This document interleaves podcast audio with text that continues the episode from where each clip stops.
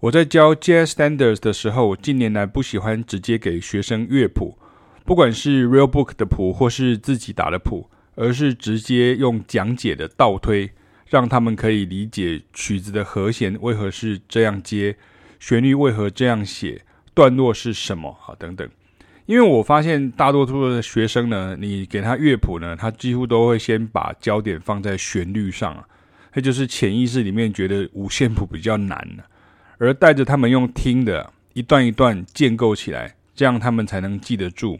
用耳朵跟脑筋记住，而不是用眼睛尝试记住。学习音乐该回归听觉与脑力的训练，以及稳定性与美感的培养。对我来说，这才是学习爵士乐的意义。当然，如果你程度比较够，老师会带着学生按图索骥，学会操作比较进阶的爵士乐谱上所记载的各种注意事项。但是近年来呢，学习音乐有种速成的倾向，尤其又被网络影片影响，大多数人变成把爵士乐谱当作小抄。最好上面还有注明该演奏什么音啊，或什么音阶啊，或 voicing 等等，这样。可这是这样子就歪掉了，不是吗？因为就这样就变成了视谱演奏了。我前面说过，如果你程度比较够，那还没关系。但是如果视谱能力不足，乐器能力不足，加上演奏经验不足，那么我还是希望带着学生慢慢前进，因为学生的动作会远比自己想象的慢很多。这是真实的教学经验谈哦，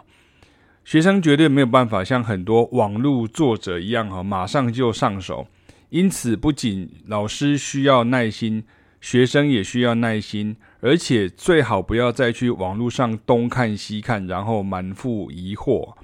因为有时啊，不是每个别人的经验都适合你自己。我有一个学生讲得很好啊，他说很多时候你看到有的人。超爱在网络上聊天啊、讨论啊、辩论啊，或回应啊、转贴啊，什么他都要凑一脚，这样哈，都要凑一咖，这样哈，就感觉像这样参与哈，他就可以跟专业的人平起平坐。但是其实就是一个派对动物而已哈，无意不语，但是功力并未进步。